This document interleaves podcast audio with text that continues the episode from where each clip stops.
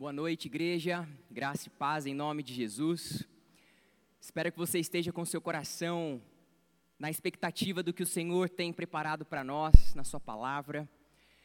Com certeza nós temos hoje um encontro com aquilo que o Senhor preparou para nós. Nós estamos numa série de mensagens muito especial, muito importante nesse mês de outubro, a verdadeira batalha da vida. A gente já conversou sobre a carne, e nesta noite nós vamos falar sobre a batalha do mundo. A batalha do mundo. Eu quero convidar você para ler comigo o texto bíblico que vai nos acompanhar nesta noite. E ele está lá em 1 João, capítulo 2, dos versículos 15 ao 17. Diz assim: Não amem o mundo, nem as coisas que há no mundo. Se alguém amar o mundo, o amor do Pai não está nele. Porque tudo o que há no mundo, os desejos da carne, os desejos dos olhos e a soberba da vida, não procede do Pai, mas procede do mundo. Ora, o mundo passa, bem como os seus desejos, mas aquele que faz a vontade de Deus permanece para sempre. Vamos orar mais uma vez? Senhor, em nome de Jesus, nós queremos nesta hora pedir, Senhor, a ministração poderosa do Teu Espírito entre nós. Abrir, Senhor, os nossos corações para que o Senhor fale, Deus, opere, transforme, Deus, nos capacite nessa batalha contra o mundo. Ajuda-nos, Senhor, a sermos vitoriosos, a sermos agentes de transformação. Ensina-nos, Deus, verdades profundas, preciosas, transformadoras para a nossa vida nesta noite. Saímos daqui, Senhor, cheios daquilo que o Senhor preparou para nós, abundantes, ó Deus, e transbordantes daquilo que o Senhor vai derramar sobre nós. Que estejamos prontos, Senhor, para receber a tua palavra e a tua ministração. É o que nós te pedimos, Senhor, e agradecemos em nome de Jesus. Amém. Batalha da vida o mundo. Nesse texto de 1 João, nós ouvimos falar sobre o mundo. Mas o que eu quero começar nesta mensagem falando com os irmãos, que é vital para a nossa vida com Deus, vital para que a gente tenha vitória contra o mundo, é o seguinte: nós fomos criados para sermos amados. Eu quero que você tome alguns segundos para pensar nisso. Nós fomos criados para sermos amados. E a consequência disso é que a gente ama. Ser amado está lá no fundo do nosso coração, está na nossa essência. Ser humano é ser alguém que necessita de amor, isso não é um sinal de fraqueza. Isso não é uma coisa ruim. Isso não é uma coisa que, poxa vida, né? Queria não ter essa necessidade. Não, não, nada disso. Nós fomos criados assim. Nós fomos criados para isso. Às vezes, quando a gente pensa sobre propósito da vida, a gente pensa só em ação, né? O que é que eu faço? O que é que eu faço com a minha vida? O que é que eu faço a partir das coisas que eu sei? Então, ações no mundo. Mas eu quero que você dê um passo para trás. E antes de já ir falando o que você faz como propósito da sua vida, entenda que um dos propósitos maiores na sua vida, talvez aquele que é o fundamental e que não tem nada a ver com o que você faz, é: você foi criado para ser amado. Você e eu fomos criados para ser amados. Como assim? O nosso Deus é um Deus trino, o nosso Deus é um Deus que faz parte de uma comunidade. Nosso Deus não é um Deus solitário. Nós temos lá no céu o Pai, o Filho, o Espírito Santo que faz a mediação desse relacionamento. Então, desde toda eternidade e para toda eternidade, o que nós temos é um Deus família, um Deus comunidade, um Deus que é trino e um Deus que se relaciona Cada uma dessas pessoas, o Pai, o Filho e o Espírito Santo, há uma relação e uma relação de amor entre eles. O pai ama o filho e o filho ama o pai. Isso faz toda a diferença. Porque amor, quando não existe o outro, é um pouco estranho, né? Amor pressupõe um, uma outra pessoa, para que haja relacionamento, para que haja amar e ser amado. E é isso que Deus é. Inclusive, mais adiante, nesse mesmo, nessa mesma carta aqui de 1 João, a gente vai se deparar com essa afirmação contundente: Deus é amor. Ele só pode ser amor porque ele é três pessoas que se relacionam no amor perfeito: o Pai, o Filho e o Espírito. E aí ele decide criar a gente. Esse Deus que é trino decide nos criar. E ele nos cria a sua imagem. Esse amor está em nós, mas mais do que isso, essa trindade, né, esse, esse círculo, esse vínculo trino aí de amor, que antes era só isso, né, era, só existiam essas três pessoas em. Não vou nem falar o universo, porque o universo não existia, né? só existia Deus e o amor que havia entre eles. Mas aí esse Deus decide criar todo o resto e que decide criar a gente. E sabe qual é o nosso lugar? Em tudo isso que Deus criou, o meu e o seu lugar é estar dentro dessa comunidade de amor. Nós fomos colocados para dentro, para fazermos parte deste amor, sermos alvo deste amor. E isso é essencial que a gente entenda, que a gente experimente. Você e eu fomos criados para sermos amados. Deus decidiu que eu e você seríamos alvo do seu amor. E isso não depende daquilo que a gente faz, isso não depende se a gente merece ou não, isso é decisão daquele que nos criou. E você só ama porque você foi amado. É assim que funciona. Eu quero ler um texto que está um pouquinho mais adiante nessa mesma carta, que eu já estava me referindo a, esse texto, que é 1 João capítulo 4, os versículos 7 a 11. Olha quanto amor sai desse texto. 1 João 4, a partir do versículo 7, diz assim: Amados, já começa assim: Amados, amemo-nos uns aos outros, porque o amor procede de Deus. E todo aquele que ama é nascido de Deus e conhece a Deus. Quem não ama não conhece a Deus, pois Deus é amor. Nisto se manifestou o amor de Deus em nós, em haver Deus enviado o seu Filho unigênito ao mundo para vivermos por meio dele. Nisto consiste o amor, não em que nós tenhamos amado a Deus, mas em que Ele nos amou e enviou o seu Filho como propiciação pelos nossos pecados. Amados, se Deus nos amou de tal maneira, nós também devemos amar uns aos outros. Num trecho tão curto, olha quanto amor tem aqui. Parece que se você pega, não só esse trecho aqui, mas a carta de 1 João como um todo, se você der uma espremidinha assim, sabe o que vai escorrer? Amor. É uma carta cheia de amor. Não só ela, né? A Bíblia toda é um, é, é um livro do amor, não é? É a história de um Deus que nos criou para amar e fez tudo o que era necessário para que esse amor continuasse existindo, mesmo quando nós fugimos dele. Um Deus que, por amor, se move em nossa direção, deixa o seu trono, assume a forma humana e morre por nós vence a morte, ressuscita e nos traz para dentro da sua casa novamente. João, que escreveu essa carta, ele foi uma pessoa que experimentou esse amor. Eu quero falar um pouquinho sobre esse homem, esse homem João. Esse homem que escreveu essa carta que destila amor. João é um homem que transbordava amor. João era aquela pessoa que você chegava perto e essa pessoa. Você deve conhecer alguém assim, né? Aquela pessoa que você chega perto, ela, ela derrama amor sobre você, ela é uma pessoa carinhosa, uma pessoa amorosa, o jeito de falar, o jeito de se comportar, o jeito de, de, de te aceitar.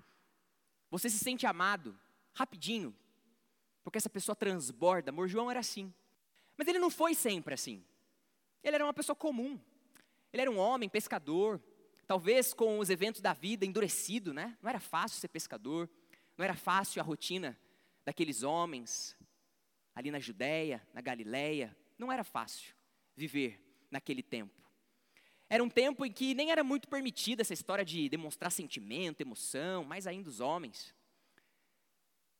Mas aí, num determinado dia, o amor em pessoa passa por ele. O próprio Jesus passa por ele e o convida para segui-lo de perto, para segui-lo num relacionamento. E João tem então ali a sua vida transformada, como os outros discípulos, porque ele passa a conviver diariamente com a fonte do amor. O amor em pessoa está com ele. E ele começa a se sentir amado, se sentir amado como nunca antes. E ele nem entende por quê. Não faz sentido ele ser tão amado assim. Mas ele é. E esse amor vai transformando João, vai quebrantando João, vai transformando esse homem. E aí, quando a gente encontra as cartas, o próprio Evangelho de João, a gente vê ali um homem que foi completamente transformado por esse amor. Um homem que está tão cheio de amor que ele transborda amor. É assim que funciona. E aí a gente vai ver a, a, a, forma com que ele fala ali na carta, como ele se refere, como ele, ele fala com a gente, né, os seus leitores. E ele fala assim, ó, amados. Por seis vezes ele fala amados. Não como uma coisa habitual, né? A gente às vezes usa isso na igreja, né? Ah, meu amado, não sei o quê. Esquece o nome do irmão, fala amado. Não é nada disso. João ele tinha uma intencionalidade quando ele falava amado para alguém. Era para lembrar essa pessoa, você, meu querido irmão, minha querida irmã, é amado, é amada por Deus. Ele também por nove vezes chama os seus leitores de filhinhos. Filhinhos, olha o carinho. Você não consegue sentir amor saindo dessas palavras? É uma pessoa que está transbordante de amor. Mas esse amor não vem dele. Porque eu e você não somos a fonte de amor. João, ele transpirava, ele transbordava amor porque ele estava em constante contato com a fonte de amor. Jesus. Mesmo depois que Jesus foi para o céu, esse relacionamento continuou. O Espírito Santo veio e, Jesus continuou presente, assim como ele está presente agora mesmo aqui nesse lugar. E o amor dele continua sendo derramado para todos aqueles que têm o seu coração receptivo. O amor de Jesus está aqui, nesse exato momento, sendo derramado, simplesmente esperando que você compreenda que você foi criado para ser amado. E esse amor nos transforma, e esse amor nos modifica. E aí então, um segundo ponto que eu quero trazer aqui, que é fundamental para a nossa experiência enquanto cristãos, enquanto filhos de Deus, na nossa vida como um todo. Primeiro, fomos criados para ser amados. Mas eu quero também trazer um outro ponto importante aqui. A vida cristã não diz respeito apenas àquilo que você crê, mas ao que você ama. Às vezes a gente resume o ser um cristão a crer nas coisas certas a memorizar perguntas e respostas, a ter ali uma teologia coerente com a palavra de Deus. É claro que isso faz parte da vida cristã, é claro que isso é essencial à nossa experiência com Deus, mas isso não é tudo. A palavra de Deus diz que até os demônios creem. Não é suficiente crer, não é suficiente saber, não é suficiente conhecer racionalmente um conjunto de informações. Isso não é a vida cristã como um todo. Mas a vida cristã diz respeito ao coração. O que você ama? Ao que o seu coração se inclina? O que é que puxa você? O que é que te cativa? Para onde os seus afetos estão inclinados? Isso sim fala muito mais alto do que apenas um conjunto de de teses ou conhecimentos. É isso que nos faz diferente do diabo, é isso que nos faz diferentes dos, dos demônios, que só tem conhecimento. Como está o seu coração? Eu quero te convidar agora a fazer um, uma, uma, uma rápida avaliação interna. O que você ama? Quais são os seus afetos mais profundos? O que te move? Isso é uma boa dica para você saber o que você ama, tá? Talvez seja difícil fazer essa avaliação assim sem nenhuma referência, né? Como é que eu sei o que é que eu amo? O que te move? Amor é algo que move a gente. Aquilo que a gente ama, a gente se move em direção a isso. Amor é movimento. Amor não é só sentimento. Amor é ação também. Amor é movimento. A gente vê isso no próprio Deus. Deus não é amor? Ele não é a essência, a fonte do amor. Então, se a gente quer entender amor, a gente tem que conhecer Deus. Não adianta ler filósofos, não adianta ler um monte de poemas. É, tudo isso pode até te dar alguma luz, alguma pista, mas a fonte mesmo para você entender o que, que é amor é Deus. E o que, que Deus é? Deus, e o que, que Ele fez? E o que, que Ele continua fazendo? Deus, Ele diz que nos ama e Ele se move em nossa direção. Não é isso? O amor de Deus não é um amor estático, um amor verbal, assim, Ele diz e está tudo certo. Não, é um amor que se move em nossa direção. Amor nos movimenta. Pensa nisso. Movimentou Deus de tal maneira a ponto de ele vir até nós. O amor de Deus, como nós lemos aqui no, no momento do louvor, João 3,16: Deus amou o mundo de tal maneira que o que foi a consequência desse amor? Deus veio até nós. O seu filho unigênito se encarnou essa é a maior prova de amor, não é? O próprio apóstolo João, aqui no, na sua carta, ele diz: no que consiste o amor? O amor é expresso. Conhecemos o amor de Deus assim, em que Cristo veio até nós e se deu e morreu em nosso lugar. Então você começa a perceber o que é o amor? O que a gente ama nos movimenta, nos coloca em ação, nos impulsiona, Deus nos ama, então os movimentos dele é em nossa, são em nossa direção. Os movimentos de Deus constantemente são em nossa direção. Olha que coisa linda. Deus faz inúmeras coisas em nosso favor todos os dias, a todo momento. Nesse momento, Deus está agindo. E isso é amor. Talvez você não perceba. Talvez eu não perceba. Talvez esses movimentos de Deus passem despercebidos da nossa atenção, mas Ele nos ama.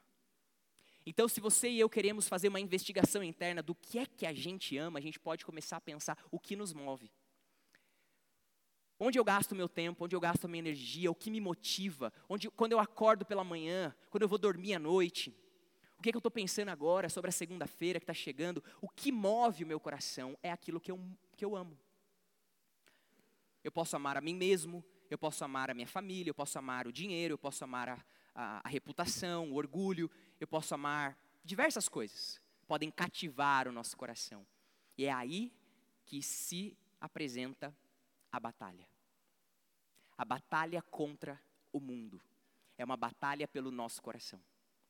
O mundo, e nós não estamos falando aqui das pessoas que habitam no mundo, mas do sistema que opera no mundo, esse sistema que opera no mundo, que é um, uma, um sistema que está em oposição direta ao reino de Deus e aos valores de Deus, ao que Deus criou para ser.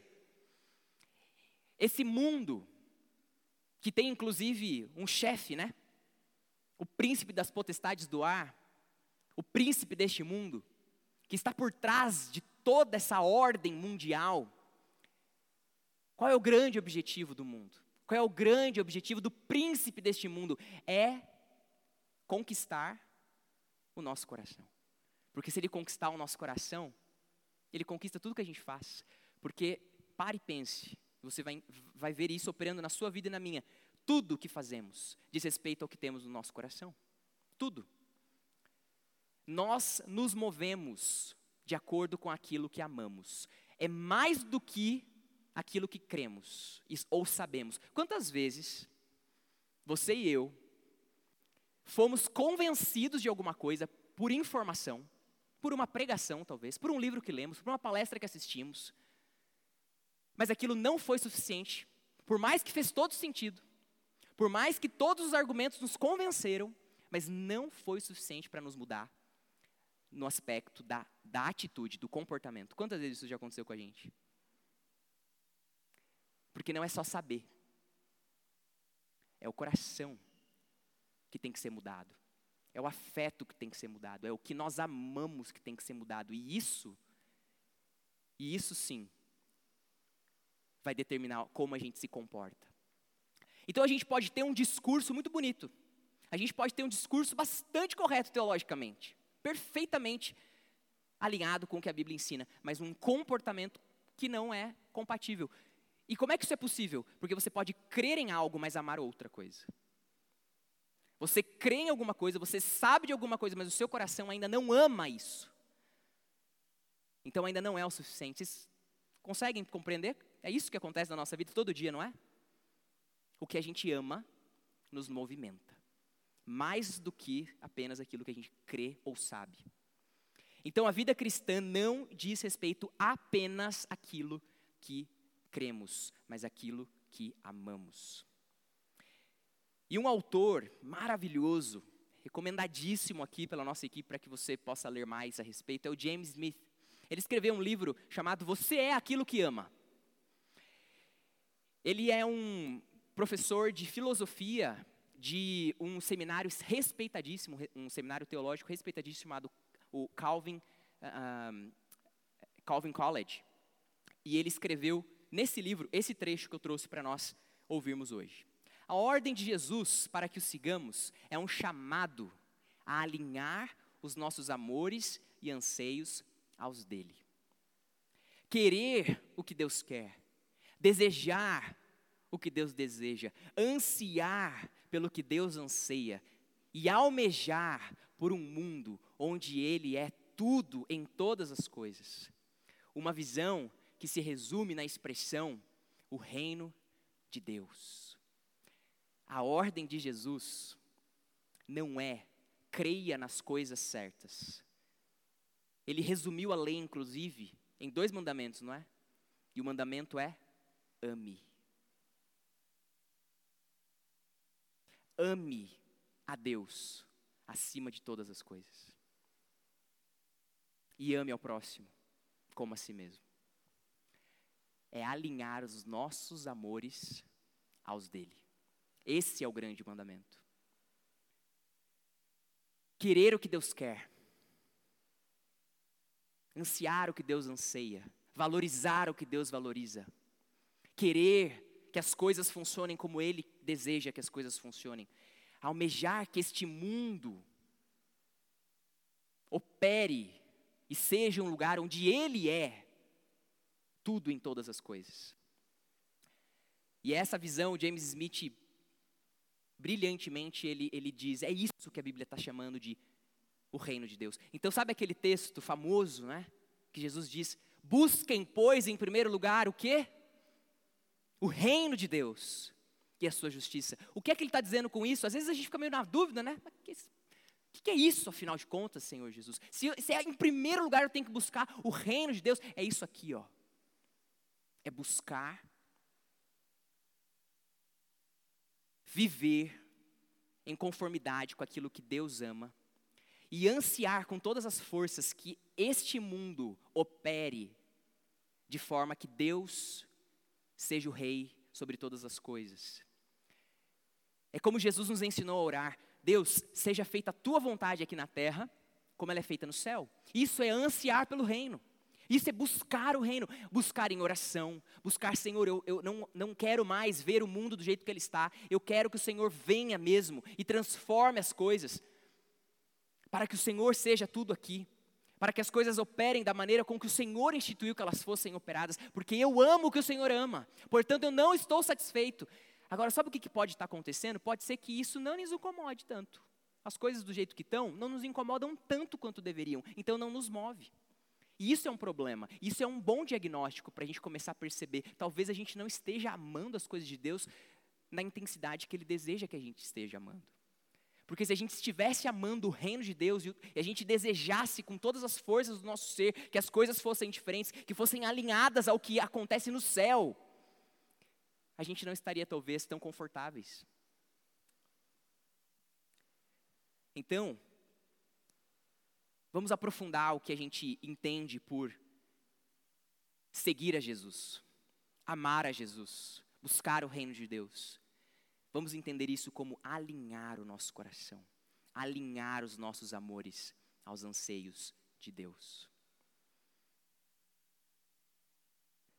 O mundo, como dissemos, é esse sistema que está em oposição ao que Deus ama.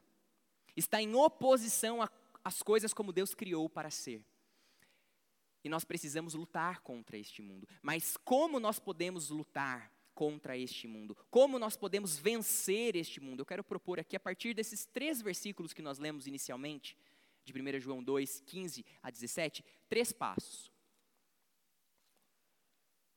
Primeiro, nós vencemos o mundo cheios do amor do Pai. O versículo 15, ele diz assim: Não amem o mundo, nem as coisas que há no mundo. Se alguém amar o mundo, o amor do Pai não está nele. Esse texto é revelador. Ele é um diagnóstico preciso. O que João está dizendo para a gente aqui é: se o seu coração ele está amando o mundo, se o seu coração está sendo cada vez mais, cada dia mais você sente que o seu coração ele está sendo cada vez mais tragado pelas coisas do mundo, ansiando as coisas do mundo, as coisas que não são o que Deus quer. Então, sabe qual é o problema? Sabe qual é a consequência? Na verdade, a origem disso é o amor do Pai, o amor do Pai não está em você. Se nós estamos amando o mundo, se a gente está tendo desejos, anseios no nosso coração, pelas coisas que o mundo oferece, que são opostas ao que Deus criou a gente para viver, então sabe o que está nos faltando, queridos? O amor do Pai. Não está nos faltando, talvez, conhecimento bíblico e teologia. Talvez a gente tenha a teologia daquilo. Talvez a gente já saiba há anos que aquilo não é bom. Talvez a gente já foi convencido centenas de vezes que aquilo não é correto, que eu não deveria amar aquilo, mas por algum motivo eu amo.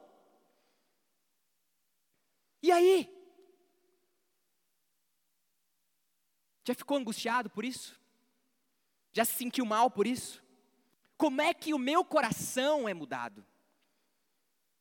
Porque o meu comportamento eu tento ir, não vai para frente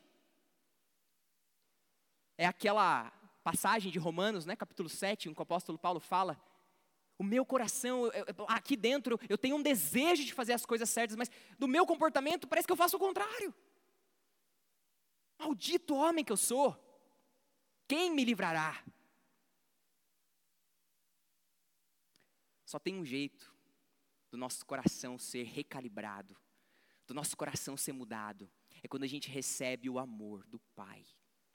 Só podemos vencer o mundo, só podemos ser diferentes se nós estivermos cheios do amor do Pai. Quanto mais cheios do amor de Deus, menos poder o mundo tem sobre nós, e mais poder temos sobre o mundo. Se eu estou cheio do amor do Pai, não há espaço para outros amores.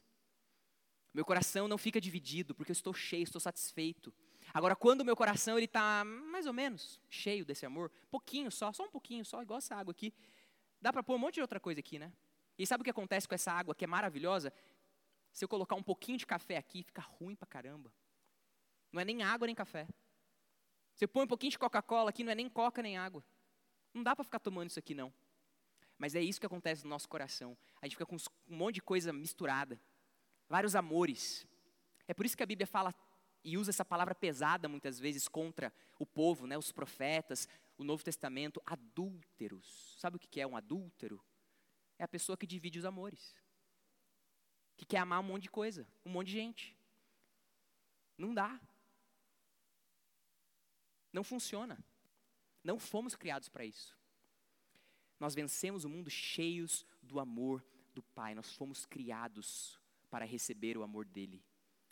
E cheios do amor dele, nós podemos então vencer as tentações, vencer este mundo, querer o que Ele quer e nos mover em direção a esse mundo. Em segundo lugar, nós vencemos o mundo recebendo tudo o que vem do Pai. Versículo 16 diz: Porque tudo o que há no mundo, os desejos da carne, os desejos dos olhos, a soberba da vida, não procede do Pai, mas procede do mundo.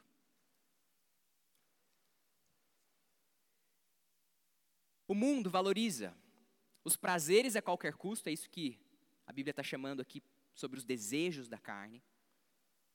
Prazer a qualquer custo. Riquezas, os desejos dos olhos, e o orgulho, a soberba da vida. Mas essas coisas não procedem do Pai, procedem do mundo. Então eu vejo aqui João, muito amorosamente, olhando para nós e falando: filhinhos, filhinhos, vocês foram adotados, vocês viviam no reino das trevas, e lá no reino das trevas, tudo que vocês tinham eram essas coisas. Vocês viviam sob os princípios deste mundo, sobre a ordem deste mundo, que valoriza o quê? O que esse mundo valoriza, gente? Que a gente satisfaça os nossos desejos a qualquer custo? Independente se alguém vai sofrer por isso, se eu vou sofrer por isso, eu quero aquilo, eu vou ter aquilo. Acabou. Desejos da carne. Pra, é, riquezas, extremamente, sempre foi, né? Algo que o mundo valoriza e faz a gente buscar o tempo todo, a gente quer mais e mais e mais consumismo, a gente quer mais dinheiro, porque dinheiro é de alguma forma status também, que nos leva para o terceiro ponto, que é a soberba da vida, o orgulho humano. A gente quer o tempo todo ser melhor que o outro, ser acima do outro, provar que a gente pode, que a gente deve, que a gente é melhor. E essas, essas coisas estão dentro das nossas casas mesmo. Não é só no trabalho que isso opera, não é na sociedade como um todo, é dentro de casa, nas coisas mais íntimas. Entre cônjuges, disputa de quem ganha mais, disputa quem é melhor, disputa quem está certo, quem está errado, orgulho sendo a base da discussão que vira briga. Toda discussão que vira briga tem o que por trás? Orgulho, não é? Não tem amor, porque o amor, ele resolve as coisas, e o orgulho piora. Enfim, a gente vai vendo que essas coisas que o mundo incentiva e a forma com que o mundo opera é, é, é, é, coisa do nosso dia a dia, é prático. Todo dia a gente vê isso acontecendo e o nosso coração sendo contaminado. Mas nós vencemos o mundo recebendo não as coisas que o mundo tem para nos oferecer, porque o que o mundo tem para nos oferecer está em oposição ao que Deus ama. E não é para isso que nós fomos criados, mas é quando a gente recebe aquilo que vem do Pai. E aí eu quero convidar você para o Salmo 16, 11, que está ali abaixo. Tu me farás ver os caminhos da vida tua presença a plenitude de alegria, a tua direita a delícias perpetuamente. Eu e você fomos criados para muito mais, mas muito mais. Quando a gente experimenta o que Deus tem para nós, a fartura que Ele apresenta para nós na presença dEle, as coisas que o mundo oferece se torna lixo comparado, é podre comparado. É como quando você era criança e eu, e a gente comprava aqueles chocolates fajutos, baratinhos, e a gente achava maravilhoso e gostoso, né? A gente se deliciava com aqueles. Eu lembro que eu comprava aqueles guarda-chuvinha, aqueles peixinhos. Eu achava a coisa mais gostosa do mundo, era baratinho. Minha mãe me dava um real, comprava um monte. Enchia minha barriga daquilo, achava lindo e gostoso. Aí você cresce um pouquinho e te apresentam chocolatezinhos melhores, né? Mas um pouquinho mais caros, mais gostosos, aí você se acostuma com aquele outro sabor, daí você vai comer de novo. Nossa, que saudade! Faz quanto tempo que eu não pego essa bolinha aqui para comer, você come. Esse era o chocolate que eu comia? Esse pedaço de, de gordura eu chamava de chocolate? Aumentou o padrão, não é? Eu conhecia algo melhor, e quando eu conheço algo melhor, aquilo que é ruim, eu não sabia que era ruim, aí eu começo a descobrir que aquilo era ruim. Agora, quando tudo que eu conheço é aquele padrão, eu acho que eu estou vivendo o paraíso na Terra. E é isso que acontece com as pessoas. Elas não conhecem o melhor. E aí, sabe o C.S. Lewis, aquele cara que escreveu as Crônicas de Nárnia, mas escreveu muita coisa além disso?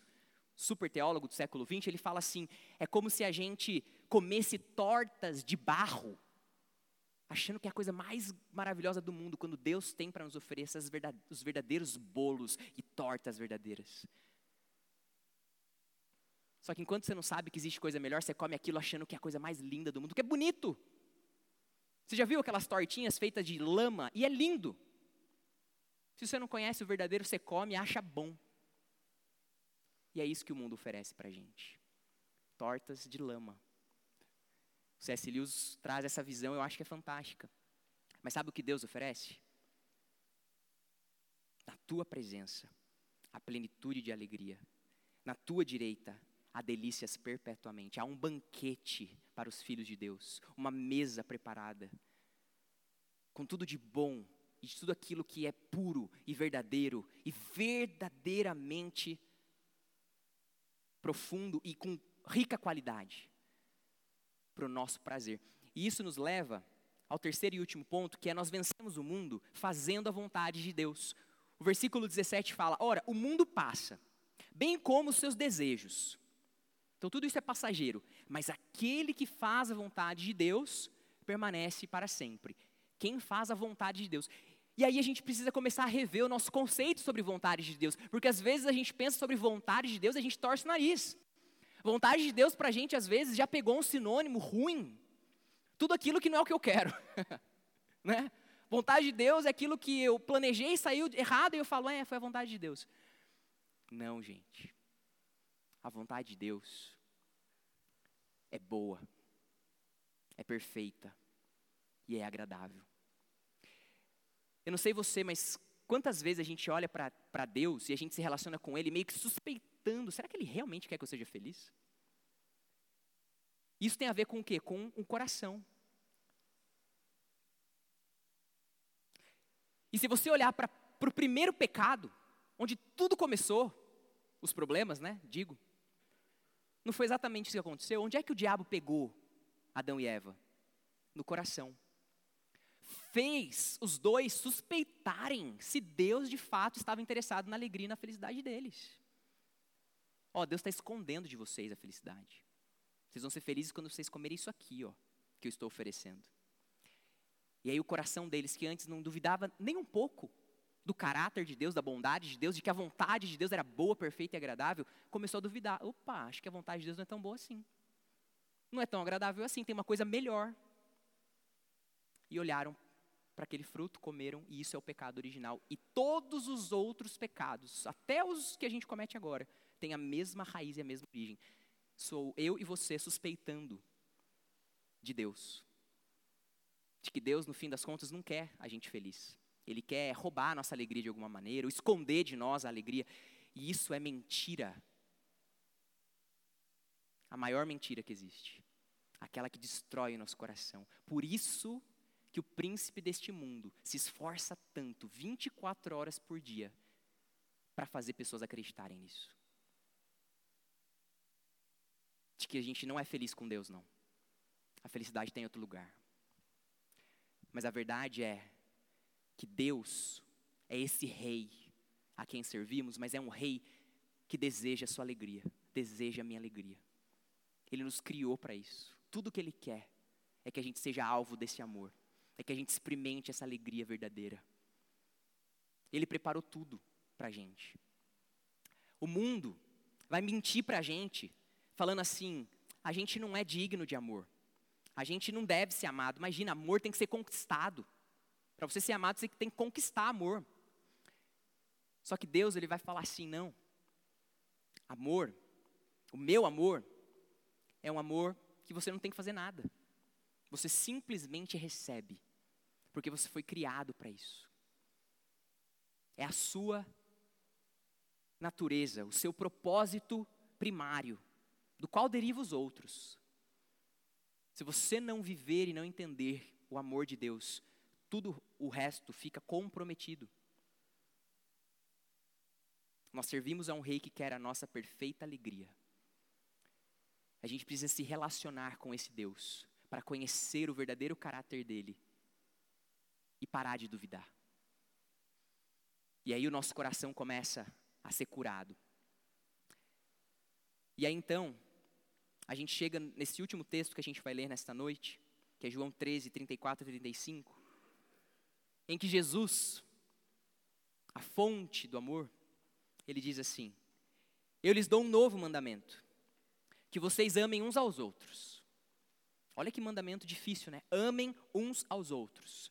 Mas daí ele vai dizer assim: Assim como eu os amei. Assim como eu os amei, que também vocês amem uns aos outros. Nisto todos conhecerão que vocês são meus discípulos, se tiverem amor uns aos outros. Assim como eu os amei, que também vocês amem uns aos outros. Só é possível amar quando nós temos amor. Só é possível cumprir este mandamento vital, fundamental para a nossa vida, que cura o mundo. O que cura o mundo é amor, sabia? O que as pessoas estão precisando é de amor. Mas como é que eu e você vamos ser agentes deste amor? Como é que a gente vai lutar essa batalha contra o mundo? A gente precisa estar cheio do amor de Deus. Só assim. A gente não tem amor em nós mesmos, a gente não é fonte de amor. Mas Deus é. E a presença dele já foi aberta, o caminho está aberto. Porque ele provou esse amor, ele morreu por E ele nos convida agora, vem. Bebe, se satisfaça e ame. E aí a gente volta para o mundo cheio de amor. E a gente vive o que João viveu. E a gente começa a transbordar amor. Porque a gente está cheio, a gente está farto. E a gente vence essa batalha do mundo. Quero convidar você para uma canção. Uma canção que fala sobre esse relacionamento com Deus. E esse amor de Deus que a gente precisa. E talvez você nesta noite possa, através dessa canção, orar ao Senhor e abrir o seu coração e dizer a Ele: Senhor, eu já provei muita coisa deste mundo, mas nada me satisfaz. Eu preciso daquilo que o Senhor tem para mim. Eu preciso do teu amor. Eu quero parar de comer tortinha de lama. Quero experimentar as delícias eternas que o Senhor